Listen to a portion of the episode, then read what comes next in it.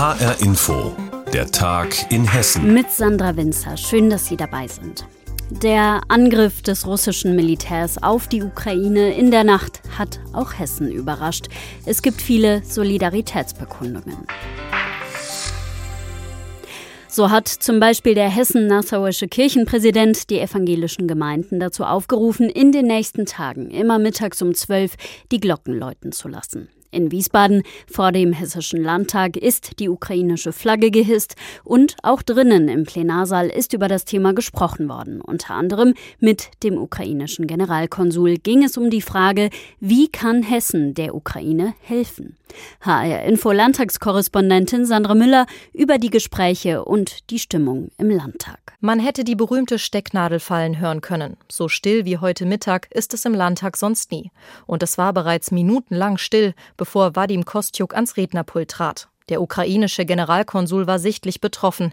Immer wieder brach seine Stimme weg, er machte Pausen, griff zum Wasserglas. Doch sein Appell war dann umso deutlicher. Ich wünsche mir von europäischen deutschen Politikern starkes Deutsch ohne Konjunktive. Zeigen Sie bitte, wie viel Europa in europäischen Ländern ist. Der ukrainische Generalkonsul zählte auf, was er von Deutschland, von Europa erwartet. Defensivwaffen zur Verteidigung, Sanktionen gegen Russland, finanzielle und humanitäre Hilfe. Für die Menschen. Allen Ukrainer, die hier wohnen, allen Ukrainer, die in der Ukraine wohnhaft sind und jetzt sich von äh, Bomben und Raketen in äh, Kellern sich äh, verstecken müssen. Damit traf er bei den Abgeordneten auf offene Ohren. Bereits am Morgen hatte der Landtag in einer kurzfristig anberaumten Debatte über den russischen Angriff auf die Ukraine gesprochen. Die Meinungen auch hier deutlich. Es ist ein Tag der Schande, ein Tag des Zorns. Krieg kennt nur Verlierer. Das ist verwerflich, das ist völlig inakzeptabel. Für Krieg kann es keine Rechtfertigung geben. Schock, Trauer, Wut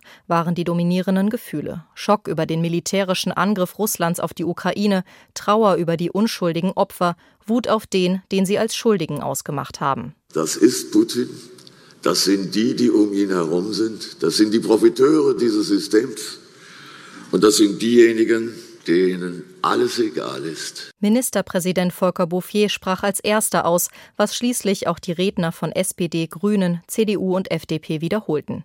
Nur Linke und AfD waren zurückhaltender mit ihren Schuldzuweisungen in Richtung Russland.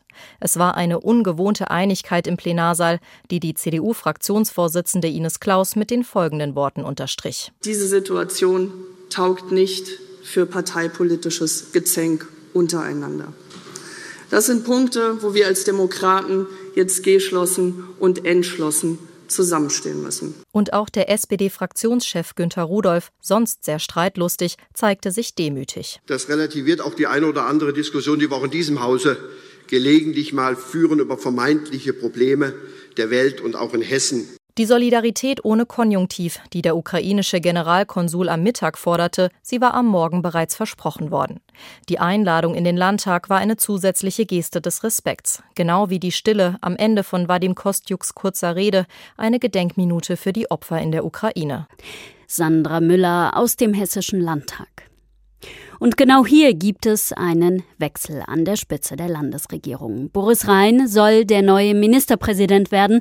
Das ist HR Info aus Regierungskreisen bestätigt worden. Der Landtagspräsident Rhein würde dann auf Volker Bouffier folgen. Bouffier will jetzt Ende der Woche erklären, dass er im Sommer aufhört. Mehr zu dem Thema aus Wiesbaden hat Andreas Meyer-Feist. Wenn er als Parlamentspräsident die Sitzungen im Hessischen Landtag leitet, dann wirkt er manchmal wie ein freundlicher Dompteur, selbst wenn es sehr laut zugeht. Denn Stimme hat er auch. Und dass er aus Hessen kommt, genauer aus Frankfurt, ist zu hören. Parteiübergreifend wird er in seinem Amt geschätzt. Nach dem rechtsextremistischen Anschlag von Hanau fand er den richtigen Ton und reagierte mit dem Abbruch der Landtagssitzungen am Tag nach dem Anschlag. Eine große Anzahl von Toten, ist ein schweres Verbrechen, äh, das uns sehr bestürzt macht. Und ich glaube, jetzt ist nicht der Tag für die politische Debatte.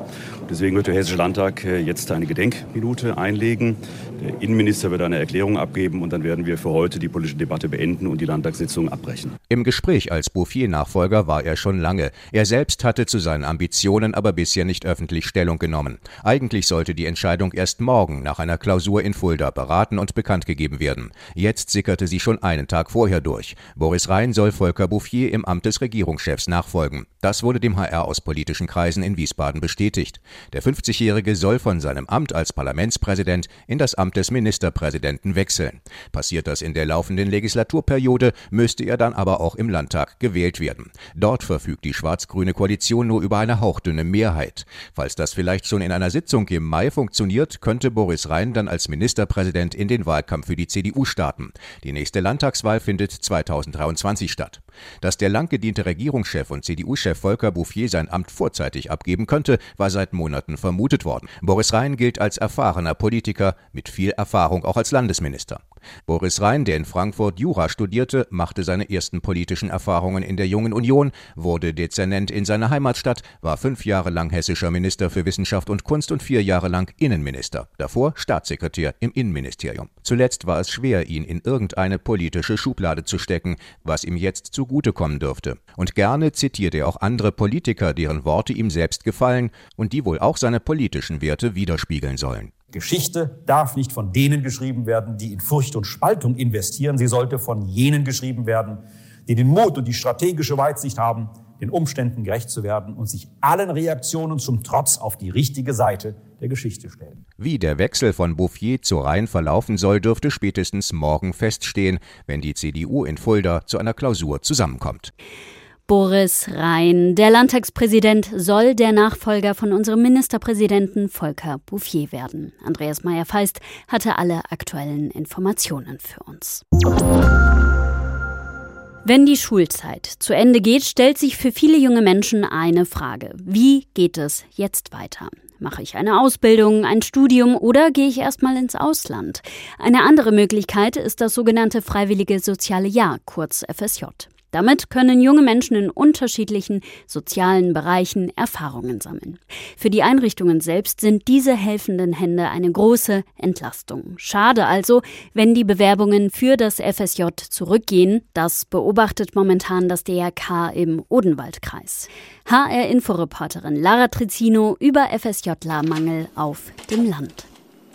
Ein bunter Klassenraum und eine Tafel, auf der groß einzelne Wochentage geschrieben sind. Rebecca Steyer klebt darunter Sticker, auf denen Aufgaben stehen wie Morgenkreis, Mathe oder Pause. Das ist eine von vielen Aufgaben der 19-Jährigen, die gerade ihr freiwilliges soziales Jahr an der Drachenfeldschule in Erbach macht. Eine Schule für Kinder und Jugendliche mit geistigen und körperlichen Beeinträchtigungen. Die Aufgabe des FSJler ist es, den Lehrern eigentlich so ein bisschen eine Unterstützung zu sein, aber es geht auch bis dahin, dass man einzelne Schüler unterstützt. Ich habe zum Beispiel bei mir in der Klasse einen Schüler, der ist ein bisschen schwerer eingeschränkt. Mit dem machen wir auch Einzelförderungen, wie zum Beispiel gehen wir ins Wasserbett hier in der Schule oder in ein Bällebad. Wer die neun Jahre Schulpflicht erfüllt hat und unter 27 Jahren ist, kann ein FSJ machen. Über 30 verschiedene Träger bieten es hessenweit an.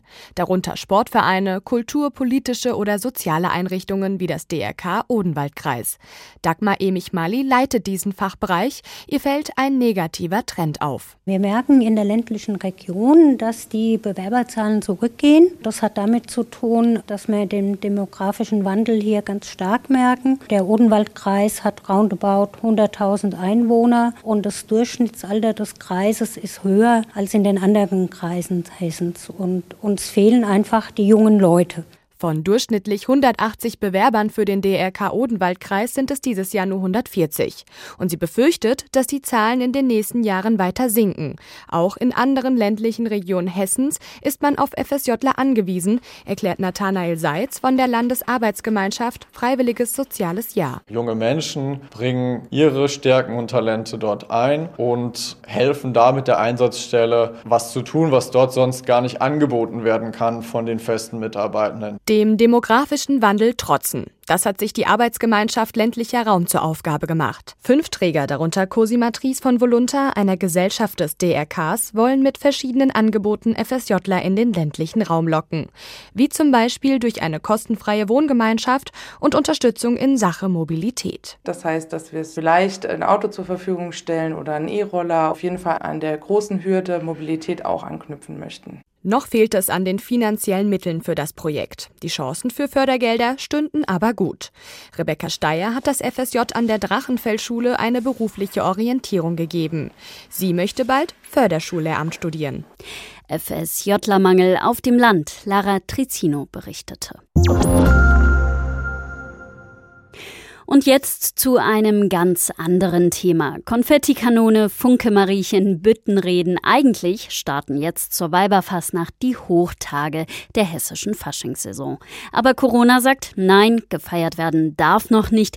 Die meisten Fastnachtsumzüge und Sitzungen fallen wieder aus. Aber unsere hessischen Narren sind einfach eine feste Bank in Sachen Kreativität.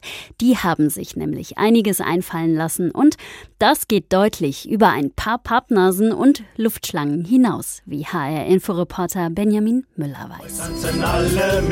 Das kleine Dörfchen Wirbelau im Landkreis Limburg-Weilburg ist eine echte Faschingshochburg. Mit nicht mal 1000 Einwohnern ist der Ort aber seit Jahrzehnten für seine rauschenden Faschingsumzüge bekannt.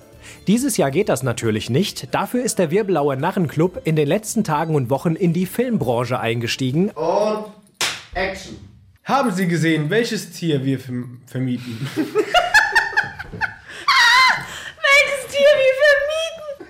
Für 50 Euro.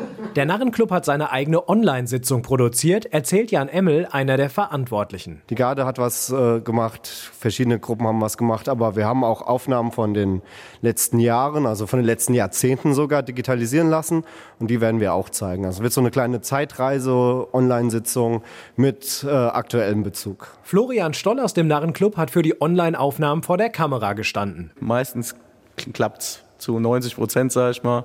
Und der Rest ist, äh, sag ich mal, Spaß an der Freude. Und hier werden auch Fehler verziehen. So professionell sind wir halt nicht. Auch bei Mitorganisatorin Svenja Tanke steigt langsam der Adrenalinspiegel. Kommenden Samstag, Punkt 19.33 Uhr, startet der Livestream auf dem YouTube-Kanal des Narrenclubs Wirblau, erzählt sie. Also die Vorfreude ist riesig. Also ich bin riesig gespannt, wie das bei den Leuten ankommt. Natürlich bin ich auch ziemlich nervös, falls irgendwas nicht klappen sollte.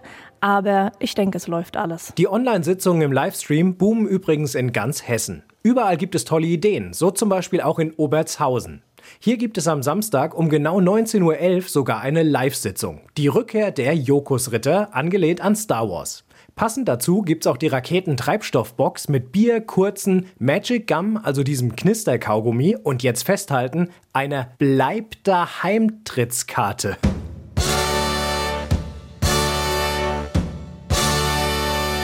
Und es gibt in diesem Jahr auch tatsächlich einige Live-Veranstaltungen. Die Narren von Haunetal-Neukirchen bei Fulda haben sich zum Beispiel einen Faschingstruck besorgt. Der fährt am kommenden Wochenende in der Marktgemeinde rum, hält an insgesamt fünf Stationen und dann wird einfach draußen gefeiert. Dirk Henkel, der Präsident. Also Konfettikanone haben wir dabei, unsere Garde ist da, der Hofnarr ist da, die Kinder sind dabei, die machen was vom Kinderkarneval, die wollen auch Fasching feiern. Wir denken, dass wir so eine Stunde Programm haben, können dann noch ein bisschen bei den Leuten stehen bleiben und werden dann wieder zusammenräumen, dass wir zum nächsten Standort kommen. Egal ob der Straßenkarneval in Haunetal, die Online-Sitzung oder die vielen anderen Ideen der Narren in Hessen. An dieser Stelle bleibt nur eins zu sagen. Danke für eure Kreativität und nächstes Jahr feiern wir hoffentlich wieder alle zusammen. Hello! Weiberfastnacht trotz Corona. Benjamin Müller über Hessens kreative Närrinnen und Narren. Und das war der Tag in Hessen mit Sandra Winzer. Die Sendung finden Sie täglich zum Nachhören, auch als Podcast auf hrinforadio.de und auf hessenschau.de.